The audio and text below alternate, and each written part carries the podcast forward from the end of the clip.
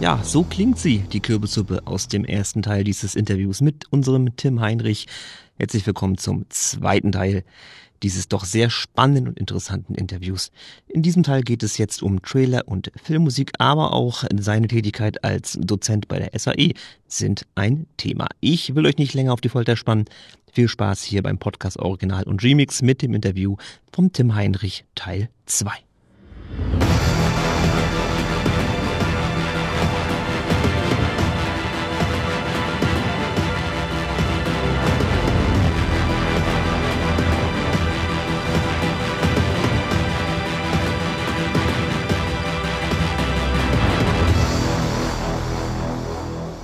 Aber du bist ja noch ein bisschen umtriebiger, was das angeht. Du machst ja nicht nur Sounddesign, das glaube ich ist sicherlich auch ein großer Teil Arbeit, sage ich jetzt mal. Du machst ja aber auch Musik in Form von zum Beispiel Trailermusik oder Filmmusik. Erzähl mal da ein bisschen was. Genau, also das, das war auch eigentlich so einer der, der Wünsche von mir und lustigerweise bin ich dann sehr stark in die Werbung gekommen durch unter anderem den, den Oliver Kells und die Agentur, wo man lernt, sehr schnell auf den Punkt zu kommen. Ich habe ja jetzt nicht 90 Minuten Zeit, sondern ich habe dann 30 Sekunden manchmal. Und das ist auch ein unglaublicher Wahnsinn, wie viele Revisionen es denn da gibt, wo dann gesagt wird, ja, an dem, dem Ton musst du nochmal fallen wo ich da selber manchmal denke, äh, ihr könnt mich gerne dafür bezahlen. Ich finde es total unsinnig. ja, da muss ich kurz mal nachfragen. Sind das denn Leute, die sowas kritisieren, die von der Musik Ahnung haben oder nur sagen, das klingt scheiße? Das ist ja mal so ein Punkt, da steigen sich auch ein bisschen die Geister. Ja, es klingt scheiße. Ich muss sagen, das habe ich zum Glück bisher nur zweimal gehört. Also, und zwar wirklich genauso krass.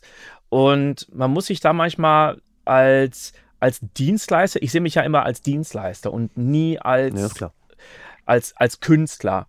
Weil ich immer denke, für mich ist ein Künstler jemand, der macht sein Ding und sagt so, äh, jetzt mache ich meine Platte und jetzt kauft mal. Und man muss sich da mal vor Augen halten, wenn jemand sagt, ich finde es scheiße, der sagt ja nicht, ich finde dich scheiße. Es gibt ja einen Grund, dass wir einen gebucht haben. Aber trotzdem trifft es einen erstmal.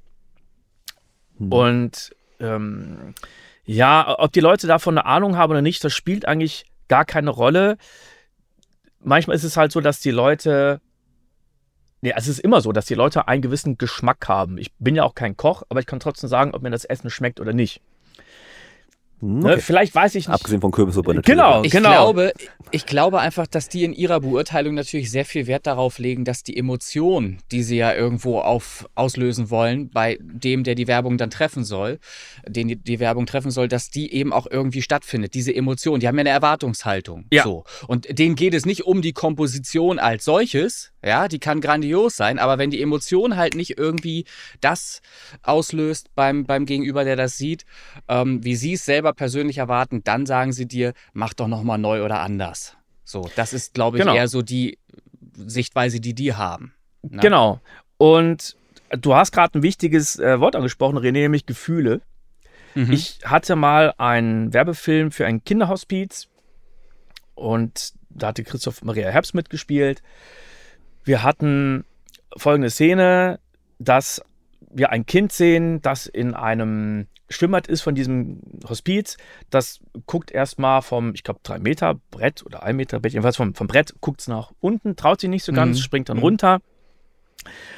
Und dann siehst du die Eltern, die mit dem Kind, das war dann gleich ein anderes Kind, so ein bisschen umherschwimmen.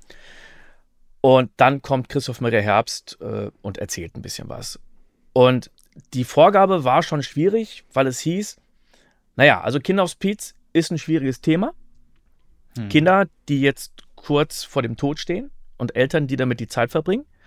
Deswegen war die Vorgabe, es soll auf der einen Seite Hoffnung machen, hm.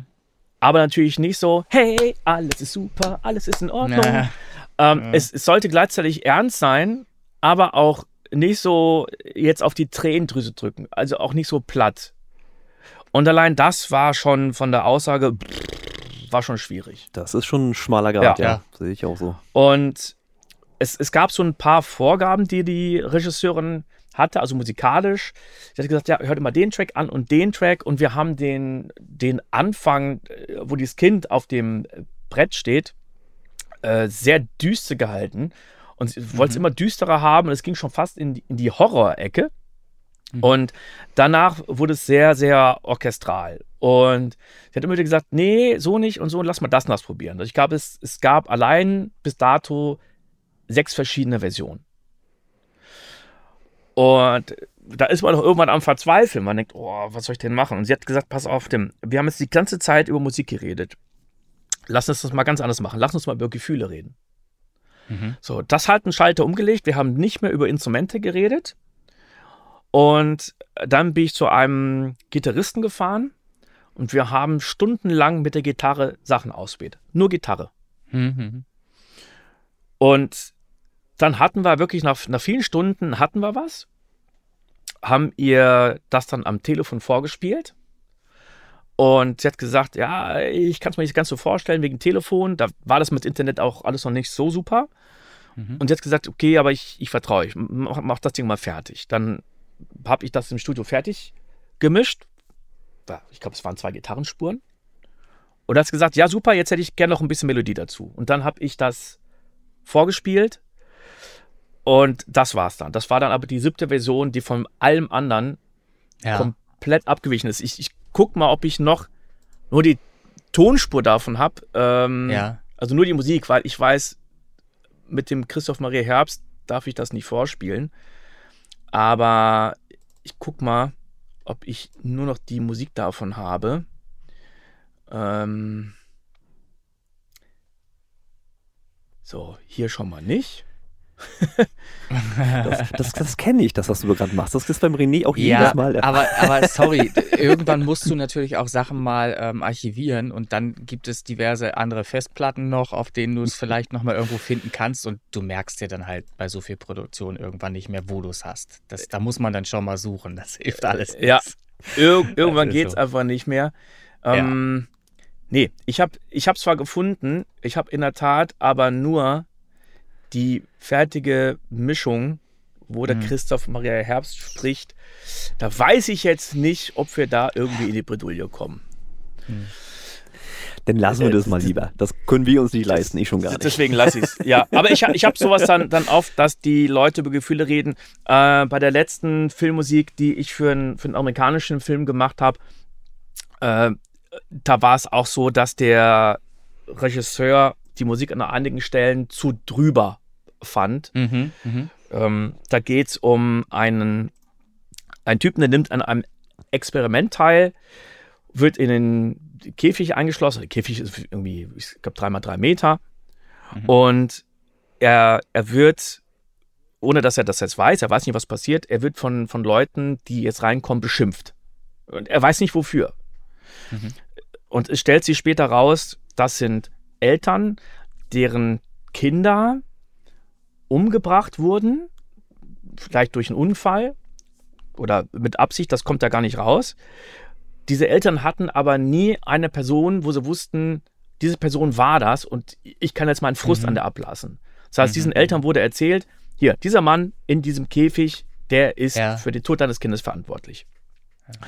Und Interessanter Story-Ansatz, muss ich auch mal Ja. sagen. ja, ich fand es auch sehr interessant, weil alle Eltern eine andere Emotion haben.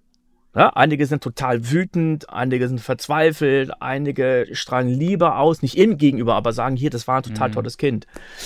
Und ähm, das ist noch gar nicht die, die Haupthandlung beim Film, die kommt erst äh, am Schluss, wo man noch so eine Überraschung hat.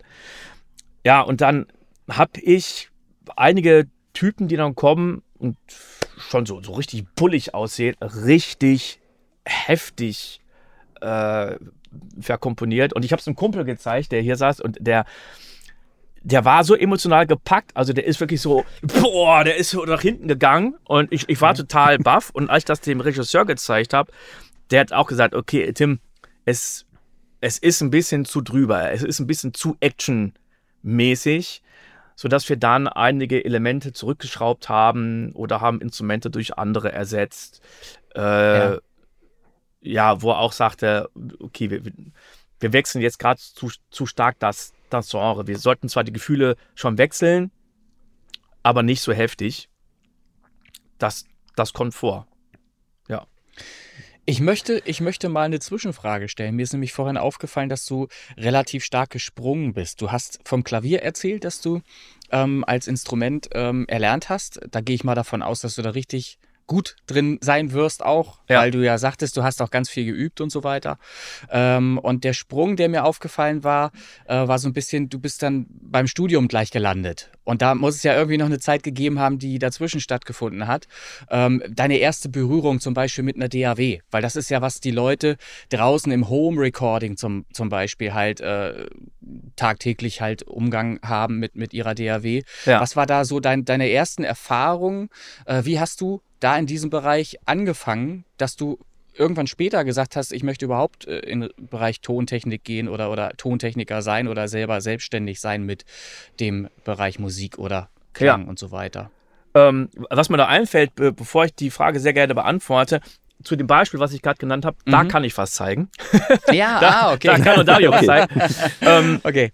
ja, also ich, ich hatte irgendwann mal mit, ich weiß nicht, wie alt ich da war, habe ich Filmmusik gehört von Klaus Doldinger, Die unendliche Geschichte.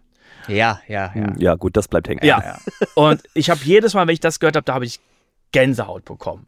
Das war Ja, für stark. mich so, wo ich dachte, so, sowas würde ich gerne machen. Das musste für mich gar nicht zwingend äh, Filmmusik sein für Filme, sondern irgendwie, wo ich sage, ich, ich drücke irgendwie Gefühle aus. Und ich, ich Mhm, habe für mich mhm. auch mal gesagt, so, ich möchte, wenn dann, nur Jobs machen, für die ich bezahlt werde. Deswegen nie als Künstler. Und dann habe ich mit, ich glaube, 14 meinen ersten Synthesizer gebraucht von einem Cousin gekauft. Das war der Mhm. Yamaha B200. Ehrlich gesagt, ein fürchterliches Teil. Klang fürchterlich, glaube ich, hatte nur FM-Synthese, hatte einen Sequencer mit acht, äh, mit acht Spuren. Sounds alle nicht toll. Ja, das war, das war nicht so pralle. Dann habe ich mir irgendwann einen Bericht angesehen, wo, wo MIDI vorgestellt wurde. Ah, Und- aha. Man hatte zwei Keyboards miteinander äh, verbunden. Ich weiß nicht, wie alt war ich da? Zehn oder so. Mhm. Jetzt ist ja MIDI auch mh, knapp über 30 Jahre alt und da war es noch relativ neu. Und dann konnte ich sehen, in diesem Bericht, auf einmal haben die das auch an Computer angeschlossen und das war noch super Billow damals, aber man konnte es irgendwie am Computer aufnehmen und ich habe das Mhm. schon alles verstanden und dachte, geil. Und dann äh, kam irgendwann der erste Atari 1040 ST Mhm. mit Cubase. Da war ich dann noch ziemlich lange drauf. Dann war das nächste Instrument von Quasimidi, der Quasar. Ich weiß nicht, ob ihr den kennt. Also ich sowieso nicht, das ist eher so Renés Ecke. René hat mit dem C64 angefangen, Ja, ich bin der aber PlayStation ich, 1. ich bin auch zu lange auf dem C64 hängen geblieben. Also, und habe hab dann direkt den Sprung gemacht äh, in, in PC und so weiter, als, als glaube ich schon Pentium äh, 1 oder 2 oder irgendwie sowas da war. Da habe ich, glaube ich, dann. Ja, so war es. Aber den C64 hat er immer So, noch. ja. Das ist das Krasse. Der läuft noch. Das ist richtig, ja. Ist wahrscheinlich ja. bald viel wert. Ja, ich, ich hatte dann ganz lange hatte ich dann den äh, Atari mit, mit Cubase und es waren nicht viele Synths. Dann kam irgendwann noch äh, ein Sampler dazu, der Mhm. EMU E64 mit äh, fulminanten 48 Megabyte. Ja. Und, und die, also die waren richtig teuer. Ich hatte zuerst einen E ESI 32, auch von EMU. Und dann kam ich aber mit der Bedienung, mit diesem pisseligen Display irgendwie nicht zurecht und habe dann gesagt, nee, das mache ich jetzt nochmal anders. Und äh, neulich hatte einer meiner SAE-Studenten gesagt, ja, aber dann braucht ihr am Anfang auch viel Geld. Wo ich dachte, ey, ihr braucht jetzt am Anfang überhaupt nicht viel Geld. Ihr kriegt günstig einen Laptop, günstig die Ja. Software. Ähm, ganz viele holen sich irgendwelche Sachen auch gecrackt. Ich will ja gar keinen motivieren, aber wir wissen, dass das machbar ist. Ja, ja, Martin Garrix, Animals. so, hätte, äh, hätte ich jetzt damals irgendwas gecrackt bekommen, ja, dann Ja. hätte ich einfach äh, knallharten Hardware-Diebstahl bekommen, äh, äh, gemacht. Ja, ja, ja, ja. So. ja. Ähm, und da denke ich, das, das ist gar nicht nötig. Und selbst die Plugins kosten ja heute, also ihr kriegt ja schon Plugins für wenig Geld und so viel geilen Scheiß auch kostenlos. Mhm. Ähm, Ja. Und ich, ich habe damals mir das teuer erarbeitet. Ich war einerseits bei einer Firma, äh, wir haben Gebäudereinigung gemacht. Das war ein geiler Job. Der war nämlich überhaupt nicht dreckig, sondern, also der war in mehrfacher Sicht echt geil. Und da habe ich bei Coca-Cola gearbeitet. Das war nicht so geil in der Abfüllhalle und es war todeslangweilig. Ja, so, teilweise musste ich dann da hocken und gucken bei jeder Flasche, die man vorbeifuhr, ob die nach dem Waschvorgang wirklich sauber ist oder ob da irgendwas Ja. kaputt ist. Ja, ja. Und immer wenn ich da saß, habe ich nur gesagt, Emo E64, Emo E64. Ne? Schön. Ja, natürlich. ja, und dann kam irgendwann der Umstieg äh, auf einen auf einen Apple-Rechner und damit auf Logic. Ähm, dann kam irgendwann der, der äh, ich glaube, der G5. Wie war das denn irgendwann? Ich hatte, also ich war lange auf, auf PC dann mit Logic, dann war ich auf Apple und dann habe ich vor knapp neun oder zehn Jahren gesagt, so, ich wechsle wieder. Und jetzt bin ich nicht mehr auf Logic, sondern auf Nuendo, also der große Bruder von Cubase und auch auf äh, Windows und bin mit der Entscheidung super happy, weil ich, dieser Mhm. Glaubenskrieg ist ja Blödsinn. Also Ja, ja. da kann man beiden Plattformen super geilen Ton machen. So what. So ist es. Und ich bin immer ein gutes Beispiel, weil ich äh, mit meinem kleinen Tablet, wenn man so will, äh, mit 18 Euro hat meine DAW gekostet. Das ist nämlich eigentlich nur eine Mobile-App, aber damit mache ich die Musik und das funktioniert also auch. Kannst deinen Studenten sagen, richtig günstiger Einstieg FL Studio Mobile. Ja,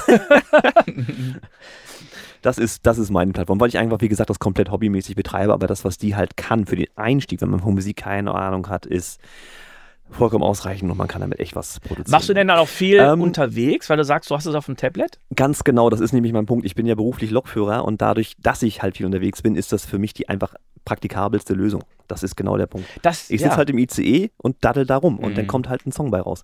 Äh, wir beide zusammen, also René und ich, haben ein Projekt Space Pop Boys und äh, da ist halt ein Song entstanden, Red Sun, den hatte ich schon auf Halde liegen, aber das ganze Neustrukturieren von diesem alten Song habe ich im ICE gemacht. Äh, wann machst du das? In den Pausen oder wenn du auf dem Klo bist oder wann? Nee, ich habe, also ich bin selber äh, Güterzuglokführer. Ja. Das heißt, wenn ich mit dem ICE fahre, sitze ich hinten drin als Fahrgast. Ja, und dann brauche ich zum Beispiel von Fulda nach Hause sind so vier Stunden und die Zeit nutze ich mir dann eben für Musik machen. Ist alles nicht hochprofessionell. Ich habe halt Bluetooth-Kopfhörer drin, ist halt praktikabel, Noise Cancelling und so, dass du dich auch wirklich auf das konzentrieren kannst. Das Feintuning passiert natürlich mit den Kopfhörern hier, das sind halt auch Studio-Kopfhörer, das ist klar. Äh, aber im Prinzip der Grund, grundlegende Produktion ist halt im Tablet und ICE, wenn man so Ja will. gut, ich meine, was, was heißt jetzt so professionell, wenn ich immer denke, was wir heute für relativ wenig Geld alles kriegen und wenn man sich die Filme anguckt, die Making-ofs von damals, von, von dem Sounddesign von Star Wars zum Beispiel, Mhm. äh, das ist ja unglaublich geil, die Sounds immer noch, wenn man sich das heutzutage anhört. Und da wurde nicht mit krassen Plugins und DAWs gearbeitet. Und wenn die die Sounds gelayert haben, dann mussten die eben auf mehreren Spuren wirklich richtig Mhm. angelegt sein.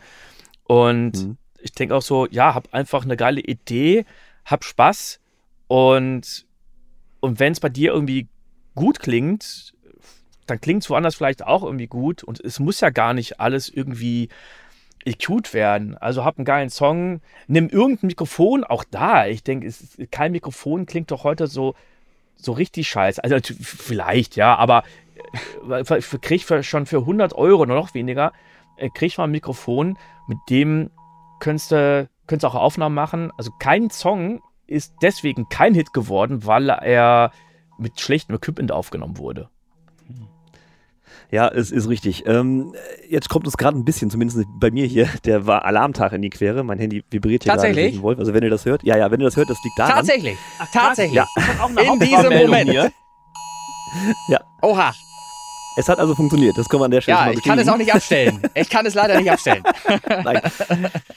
Also bei mir geht's. Äh, ich habe das Geräusch höre ich jetzt natürlich. Ich vielleicht auch. Also wenn es ein bisschen brummt, dann liegt es daran, dass mein Handy gerade ein bisschen durchdreht wegen dem Alarmtag. Ist aber, Gut, ist aber, haben wir das mal kurz ist aber geklärt. relativ leise. Ich kann mal gucken, ob ich euch das mal zeigen kann. Ähm, ich frage mal umgekehrt. Sollen wir denn irgendwo reinhören oder wollt ihr äh, Ja, gerne. Ja? Auf jeden Fall. Also Beispiele gerne gesehen. Ähm, Hau raus. Ich guck mal, dass ich jetzt in die Musik mal reinhöre von der Version. Ja, so. Ich höre jetzt ins Waffel rein. Ich muss erstmal die richtige Stelle finden. Ja.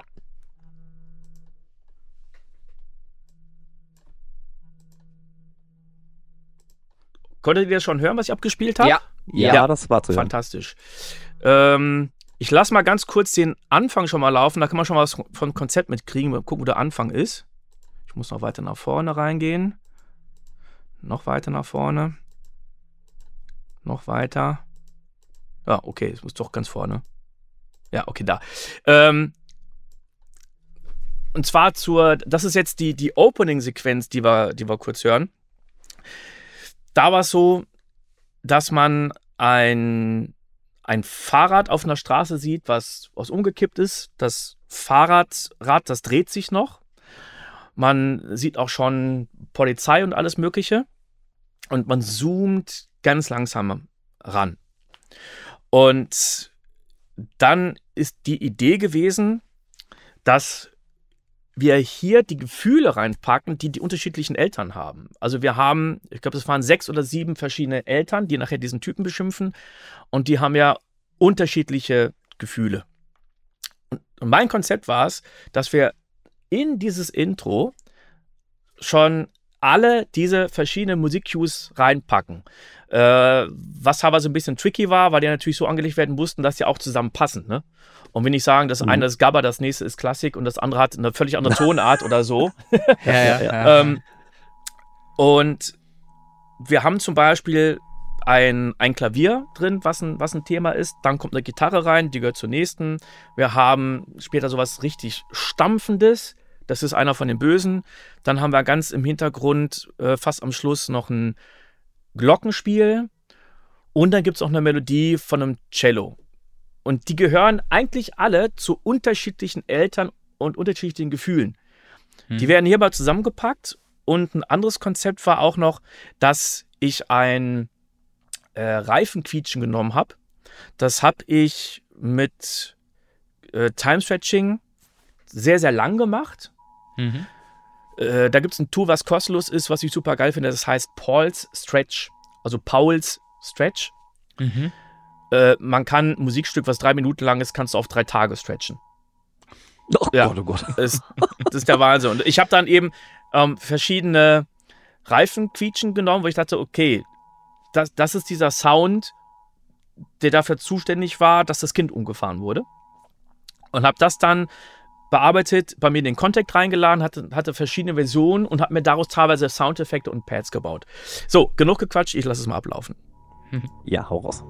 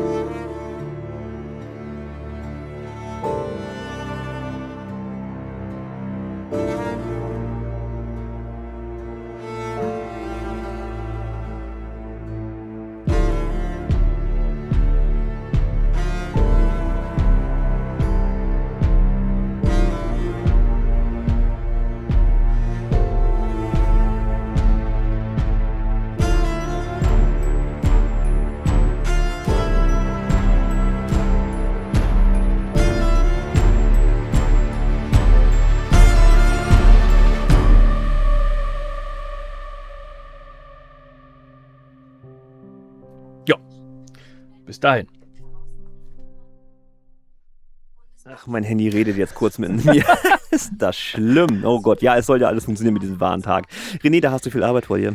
Äh, nö, lass ich alles drin. Wieso? Das ist, das ist die Action, die wir brauchen. Ja, Ja, verstehe. das ist echte Action. Äh, zu dem Track, den du jetzt gerade hier vorgespielt hast, da ist natürlich, ähm, kennst du jetzt nicht, wir haben natürlich einen Kollegen, äh, nennt sich Thomas Sonntag, äh, aka Chris Townsend, der auch so genau in so eine Richtung Musik geht, mhm. also klassisch Filmmusik, ähm, hatte ich direkt die Vibes, äh, die er auch versprüht und äh, es klingt wunderbar, ist genau wie du meinst. Also es ist, man hat auch wirklich das, was du jetzt beschrieben hast, als Anriss, Fahrrad, Unfall, Ranzoom habe ich mhm. genauso im Kopf jetzt auch gehabt und das wurde auch genauso wiedergegeben. Also es ist genau das, was ich vorhin meinte, du hast halt die Aufgabe, da Emotionen zu erzeugen und eine Wirkung zu erzielen und das ist genau das. Ja, ich kann noch mal gucken, wo, wo die Szene ist, ähm, wo der Regisseur gesagt hat, das ist ihm zu drüber. Da hatte ich auch einen Das wäre auch nochmal interessant. Ja, ja mhm. äh, da hatte ich einen Synth-Sound, den fand er zu helikoptermäßig. Ich muss mal gucken, wo der ist. Ich scroll mal ein bisschen hier rein.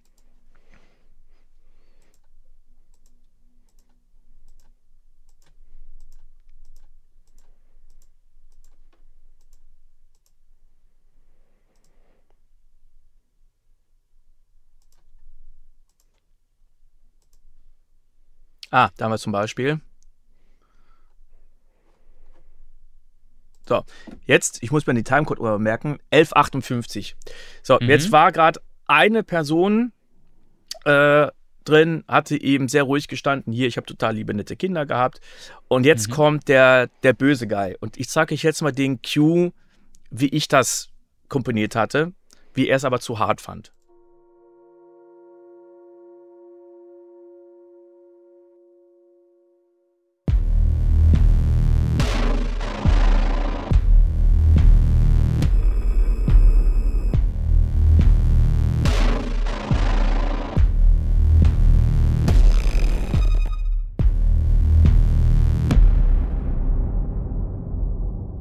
Ja, ist ein bisschen Terminator, ne? Ja, ne? und ja, genau. Also er, er kommt und bespuckt ihn und beschimpft ihn. Aha, und du denkst, aha. ey, ich bin ja froh, dass ich im Käfig bin. Und jetzt gehen wir mal Mhm, auf die letzte Version. Da, wo haben wir's?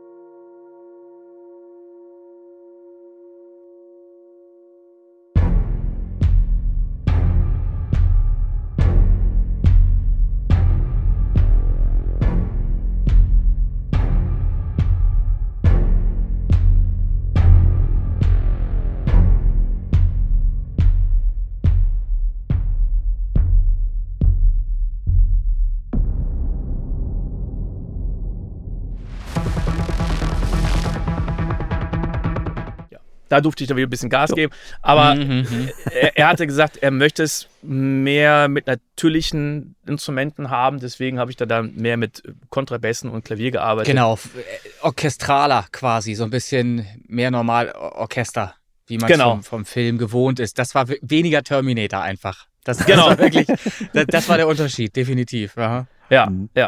Ja, also aber auch wirklich, äh, auch wenn es jetzt natürlich ähnlich klingt, äh, klar, Tonart und so wie das gleiche, aber dieser Synthi, wenn der fehlt, ist wirklich eine ganz andere Emotion. Das ist schon hochinteressant wieder, ja. Ich habe aber auch jetzt viel lernen müssen wieder. Ähm, ich mache gerade aktuell bei so einem Hofer Remix Contest mit, beziehungsweise Mix Contest Cool. und Mixer Mastering von dem Genre mit, ich überhaupt nichts mit zu tun habe. Also ich mache ja EDM und dann kommt mir so ein Folksong um die Ecke, aber ich habe mich da mal angetraut, 43 Spuren da klanglich so zu mischen, dass es erstmal für mich gut klingt. Und da habe ich auch wieder so viel gelernt, was diese einzelne Spur, die muss jetzt ein bisschen leiser, damit das irgendwie so und so klingt. Ne? Und das ist hochinteressant tatsächlich. Also sowas mache ich mal ganz gerne. Wenn ich dann die Zeit dafür habe, ist bei mir immer ein bisschen das Problem. Aber das ist äh, also hochinteressante Geschichte wieder, mit was man alles erreichen kann mit dem richtigen Drehregler, wenn man so will. Ne? Ja, und du hast gerade gesagt, die Lautstärke. Ich finde die Lautstärken allein schon so wichtig. Also das Mischen finde ich, das fängt natürlich beim Arrangement an und bei äh, der Komposition und bei den Sounds, aber dann natürlich auch bei der, bei der Lautstärke. Wenn du das schon irgendwie hast, dann musst du vielleicht gar nicht mehr so viel EQen und hier und da einen Kompressor drauf machen. Mhm, ja, das ist richtig. Also Kompressor habe ich sowieso relativ wenig, weil ich gar nicht genau weiß, wofür man den eigentlich braucht. René ist da eher so Kompressor Ja, es ist, es, ist ex, Ja. es ist natürlich sehr viel antrainiert auch. Und ähm, Ja, also ja. man benutzt manchmal Dinge, weil man sie hat. Und das ist völliger Schwachsinn. Da hat er völlig recht, Tim. Äh, man muss nicht äh, übertreiben. Und die Erfahrung habe ich natürlich auch schon öfter mal gemacht, dass weniger mehr ist. Tatsächlich. Ja. Einfach mal was, was weglassen und mehr hinhören. Ob man es wirklich braucht überhaupt. Aber man macht es halt, weil es so drin steckt. Kompressor drauf, noch ein Kompressor. Äh, ne, muss ja ein kompaktes Signal ergeben am Ende in der, in der Summe und muss ja möglichst laut sein und so weiter. Und das ist alles Quatsch. Eigentlich äh, muss man das mit der Lautstärke mal wegschalten, finde ich, und mehr auf das Klangliche tatsächlich achten, dass es auch klingt, schön klingt. Ja. Weil selbst im Mastering kannst du nachher ganz viel für Lautheit noch tun, dass es wirklich kompakt und laut rüberkommt. So. Was sind denn so deine Go-To-Kompressoren? Hast du da so deine ne, Go-Tos? Ja, na, die ganz normalen Geschichten. Den, den 76er halt, äh, Mhm. um überhaupt Spitzen erstmal abzufangen. Dann kennt man LA2A halt, äh, um nochmal das Ganze ein bisschen abzurunden zum Beispiel ähm, und ein, ein kompaktes Signal zu haben. Aber es, es gibt ganz, ganz viele Kompressoren. Ich könnte sie gar nicht mal alle beim Namen nennen. Und das ist manchmal einfach so ein Gefühl, was man dann, dass man was ausprobiert. Und manchmal merke ich auch, es klingt mir nicht gut genug und dann tausche ich es aus gegen irgendwas anderes und mache ganz was anderes, ähm, um einheitlich im Konzept, im Song ähm, dann äh, das klanglich so zu haben, wie ich es insgesamt in der Summe haben möchte. Ja. Äh, es sind halt ganz schwierig zu erklären, worauf die Entscheidungen dann begründet sind. Ich mag den, den Pultec EQ zum Beispiel. Oh, der mag ich total, total gerne, weil der halt einfach super schön klingt, auch in den Plug-in-Versionen. Ich, wer kann sich so ein Ding leisten und in, ins Studio schrauben äh, als Hardware? Ne? Ja. Jetzt äh, im Original. Ne? Natürlich gibt es sehr schöne, auch nachgebaute mittlerweile, ähm, die sicherlich auch gut klingen, vermutlich. Aber ich arbeite ja nun schon äh, auch sehr Plug-in-basiert. So. Ja, den Platz hast du ja nicht. Haben wir ja Eben, das ist, das ist ein Grund, sagen wir mal so, ist ein Grund. Aber es ist auch Und schön. außerdem hast du gerade über 700 Euro für Plugins ausgegeben, die müssen Äh, benutzt werden. Richtig. Und sind auch schon benutzt worden, das kann ich sagen. Das ist schon passiert. sehr schön. Ja. Ach, alles ein Stress, den ich nicht habe, weil ich bei mir nichts installieren kann an Ja. der Stelle. Sehr schön. Ähm, wir sind so vorhin so zwei Schlagwörter gefallen, wo ich auch noch drauf äh, eingehen möchte. Und zwar einmal Hofer, das kam von mir, aber von dir kam SAE, weil dann auch da hast du deine Finger so ein bisschen drin. Erzähl mal. Ja, ich habe da nicht studiert. Ich hatte irgendwann überlegt, ob ich da mal als Dozent anfangen könnte. Und dann hatte ich mit einem der Verantwortlichen gesprochen, schon ewig her. Und der hat mich gefragt, ja, hast du denn bei uns überhaupt äh, studiert? Und ich habe gesagt, äh, nee. Ich, Nee, und ab, ich kann das so. ja, und ab dem Punkt war ich raus. Ah. Ähm, Hochinteressant. Und ich, ich finde es ja auch okay, wenn man sagt, so, wir haben ein geschlossenes System. Ne? Das kann ja jeder machen, wie, wie er möchte. Und dann habe ich da gar nicht mehr dran gedacht und habe Jahre später einen Vortrag gehalten in Bochum. Da gibt es die Creative Stage. Das ist eine Veranstaltung, die wird in vier Städten gemacht, immer abwechselnd. Essen, Duisburg, Düsseldorf und Bochum. Und jeder kann da einen Vortrag halten, der irgendwie kreativ ist, in Anführungszeichen. Also es gab Architekten, Leute, die Taschen machen, ähm, Comiczeichner, alles Mögliche. Die Vorgabe ist, der Vortrag darf maximal acht Minuten lang sein. Und es läuft eine Uhr. Das heißt, das Publikum kann schon sehen, wie viel Zeit ist noch. Und wenn man drüber ist, dann wird man runter applaudiert. Also man darf Mhm. Okay. nicht länger machen. Speed-Dating mal anders, alles klar.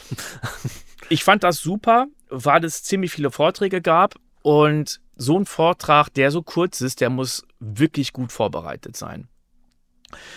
Dann habe ich mich gut vorbereitet, habe einen Vortrag gehalten und dann kamen zwei Leute von der SAE Bochum. Das eine war der Amiran Paltin, der ist jetzt bei der SAE in Köln. Und der andere, ich weiß gar nicht mehr, wer er hieß, der ist jetzt auch gar nicht mehr bei der SAE. Und die kamen nach dem Vortrag zu mir und haben gesagt, ey, super Vortrag, die SAE in Bochum, die startet gerade, hättest du Bock bei uns als Dozent zu arbeiten? Und ich gesagt, ja, okay. Dann habe ich die besucht. Die haben gesagt, guck mal, hier siehst du die ganzen Unterrichtsinhalte von uns. Was davon würdest du gerne unterrichten? Und habe ich gesagt, ja, das, das, das, das, das und das. und ich habe gesagt, ja, super, sind wir genauso. Und ab da war ich dann im, im Boot. Dann äh, hatte ich auch irgendwann so ein bisschen meine Fühler nach Köln zur SAE ausgestreckt, was eine Weile lang nicht funktioniert hatte. Deswegen nach Köln, weil ich zwar in Bochum gewohnt hatte, aber immer schon so dachte, Köln könnte auch eine interessante Stadt sein. Und wenn ich schon mal so da den einen oder anderen kennenlerne, also Networking ist wichtig und ein Kumpel hat gesagt, Beziehungen schaden dem, der sie nicht hat. Ja. Mhm. Und das hat lange halt nicht funktioniert, weil natürlich klar äh, Köln schon Dozenten hatte. Logisch. Warum sollen sie mich jetzt brauchen? Ne? Ja. Und dann kam es irgendwann so, dass sie gesagt haben, hier, da ist jemand ausgefallen und dann bin ich da weiterempfohlen worden und dann haben sie gesagt, hier haben wir äh, äh, noch was frei für einen für Master. Dann kam äh, Corona, wo dann einige Studenten, nee, einige Dozenten online unterrichtet haben. Und so kam ich dann wiederum mit der SAE in Wien in Kontakt äh, oder die wussten, dass ich was mache, sodass ich auf einmal da auch Filmmusik unterrichtet habe. Und da ist jetzt immer mehr gewachsen. Ich mache einen Kurs, den gibt es bei der SAE so nur einmalig und von mir, der heißt Erfolgreich im Business. Und es geht jetzt nicht darum, wie setze ich jetzt einen Vertrag auf, wenn ich jetzt ein Label irgendwie gründen möchte, sondern es geht um Dinge wie, wie viel Geld brauche ich zum Leben. Das ist ja wichtig, wenn ich jetzt meinen Stunden- und Tagessatz ausrechnen möchte, aber auch wenn ich als Angestellter bei einer Firma anfangen möchte und die sagen dann, hey Sven, geiler Typ, was hast du denn für Gehaltsvorstellungen?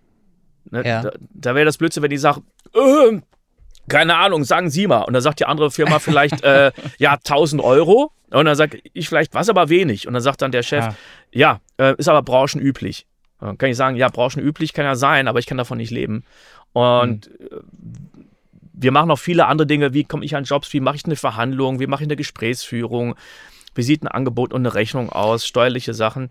Das sind acht Stunden. Super interessant, auch super interessant schon deshalb ist jetzt gerade mir kürzlich unter die Augen gekommen, ähm, gibt natürlich ganz viele, die ein Tonstudio aufmachen möchten, weil es ihr Traum ist, ne? weil Ja. sie halt gerne mit Musik ihr Geld verdienen wollten und die, habe ich immer das Gefühl, haben sich haben nicht zu Ende gedacht bei der Preisfindung, die sie dann einfach so äh, an den Tag legen. Wenn die dann irgendeine Summe nennen für irgendwas, was sie anbieten, egal ob Mixing oder Mastering, ist das so häufig einfach viel zu günstig. Die werden nie davon leben können.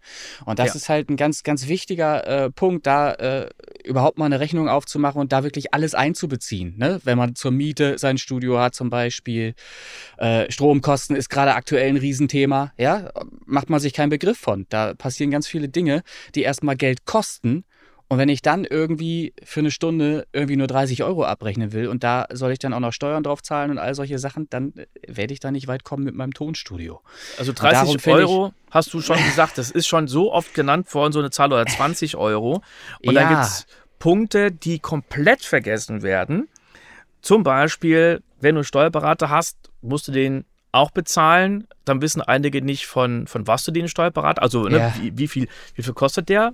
Dann vergessen auch einige, dass du ja an das Finanzamt auch noch was zahlen musst Ja, wenn es dann immer diese Ansage gibt von Leuten, ach, jetzt kommt das Finanzamt und möchte von mir, sagen wir, 20.000 Euro haben, dann sage ich, naja gut, entweder hast du jetzt eine schlechte Buchhaltung oder du hast keine Rücklagen gebildet. Du kannst auch zum Finanzamt gehen mit den Quatschen. Aber meistens waren es Punkt 1, Punkt 2. Das Finanzamt sitzt ja jetzt nicht und würfelt. Gut, auch die, die sind Menschen und machen manchmal Blödsinn und Fehler. ja. Klar. Aber, Ja. Ja. Gut, aber Nee, sie, haben, so. sie berechnen es ja auf einer Grundlage. Und irgendwo Genau. muss ja, entweder ist Geld reingekommen oder es ist eben kein Geld reingekommen. Und wenn das Geld am Ende nicht reicht, obwohl das, also wenn das Finanzamt zugeschlagen hat, dann sind irgendwo Kosten dem gegenüber, die halt zu hoch waren. So. Und das kann zum Beispiel eben Strom und Miete oder sonstiges alles sein. Kann auch sein, dass man halt einfach das Geld privat ausgegeben hat. Kann auch sein, dass es dann halt nicht reicht. Ähm, aber allzu häufig sehe ich einfach Preise, die nicht konkurrenzfähig sind, wo man einfach sagt, äh, das, das kann nie gut gehen. Auf lange Das Sicht. und es gibt noch so andere Punkte, die total vergessen werden. Das eine ist die Krankenkasse. Gehe ich in die gesetzliche, ins private? Was, Hm. was kostet die überhaupt? Ja. Und so ein Punkt, der total unsexy ist, umso wichtiger aber, Altersvorsorge. Ähm, Hm. Wenn ich mit Leuten, also mit, mit Freunden oder sowas dann über Altersvorsorge spreche und frage, was machst du denn so? Da kriege ich manchmal so ein Gesicht wie, als hätte ich die jetzt gefragt, was sie verdienen. Was ja in Deutschland immer noch total das Tabuthema ist. ne? Ja, ja, Oder als ja. hätte ich die irgendwie, keine Ahnung, nach ihren sexuellen Vorlieben gefragt. Ähm, und dann kommt bei, Anderer Podcast, aber ja. ja, genau. Vielleicht gibt es den auch. Und dann ähm, äh, ähm, ist es oft so, dass dann der Spruch kommt, kümmere ich mich später drum, wo ich dann man sagt, ja wann denn? Mit 60, also kurz bevor du das Geld brauchst, dann ist es zu spät. Und wir gehen in dem Kurs bei der SAE wirklich darauf ein, zehn verschiedene Möglichkeiten zur Altersvorsorge. Äh, es gibt einige Methoden, die persönlich nicht meine Favorites sind, aber wo ich sage, andere Leute haben damit gute Erfahrungen gemacht. Ich kenne Leute, die haben schlechte Erfahrungen gemacht. Ich will euch trotzdem sagen, dass es diese Möglichkeit gibt. Ne? Ähm, und mir ist es ganz wichtig, dass ich den Leuten einfach mal das Bewusstsein mache, ey, ihr müsst da was machen und fangt jetzt an, weil ihr das schon mit kleinen Beträgen machen könnt. Man kann ja schon mit 5 Euro im Monat oder sowas anfangen. Aber dann gewöhnt man sich schon mal dran, dass man was dafür tut, dass ein bisschen Geld abgeht. Man kann es ja immer wieder ähm, äh, erhöhen. Ich habe auch super viele Beispiele generell für den Kurs aus Stromberg, aus der Heute-Show, King of Queens. Stromberg ist Äh, ja, davon habe ich sogar zwei Beispiele. Ich habe ein, ein kurzes Beispiel aus Big Bang Theory äh, zur Rhetorik, Mhm. ähm, aus der Sendung Pastewka zum Thema Steuern und, und, und. Und ähm, ja, also das sind Also- verschiedene Themen, die ich bei der SAE dann abdecke. Ich mache es einerseits online, ich mache es aber auch immer sehr, sehr gerne in Präsenz in der SAE Köln als auch München. Also äh, nicht auch München, noch Bochum, Entschuldigung, Bochum, Bochum und Köln. unterhaltsam auf jeden Fall, was du da machst. Vor allen Dingen, ich sage ja umtriebig, ne? also Ja. äh, immer am, am Machen, am Tun. Ähm, jetzt haben wir schon diverse Bereiche aus deinem Leben abgedeckt. Eins fehlt noch, weil das ist natürlich auch das, was ich immer oft wahrnehme. Da kommt dann das Bühnenfoto mit dem breit grinsenden Tim Heimlich Ja. in der Ecke. Er tritt nämlich auch auf mit verschiedensten Bands, also kann tatsächlich noch Klavier spielen, so wie es aussieht. Also Respekt, ihr seid ja top vorbereitet. Ja, ein abruptes Ende hier für diesen zweiten Teil. Das heißt aber auch, es gibt noch einen weiteren Teil, nämlich den dritten Teil dieses Interviews mit Tim Heinrich. Und da gehen wir dann ein bisschen auf die Bühnenkarriere ein. Und da gibt es auch sicherlich ein bis zwei spannende Anekdoten zu erzählen. Also, dann würde ich sagen, bis nächste Woche. Bleibt uns gewogen, euer Christian. Bis zum nächsten Mal.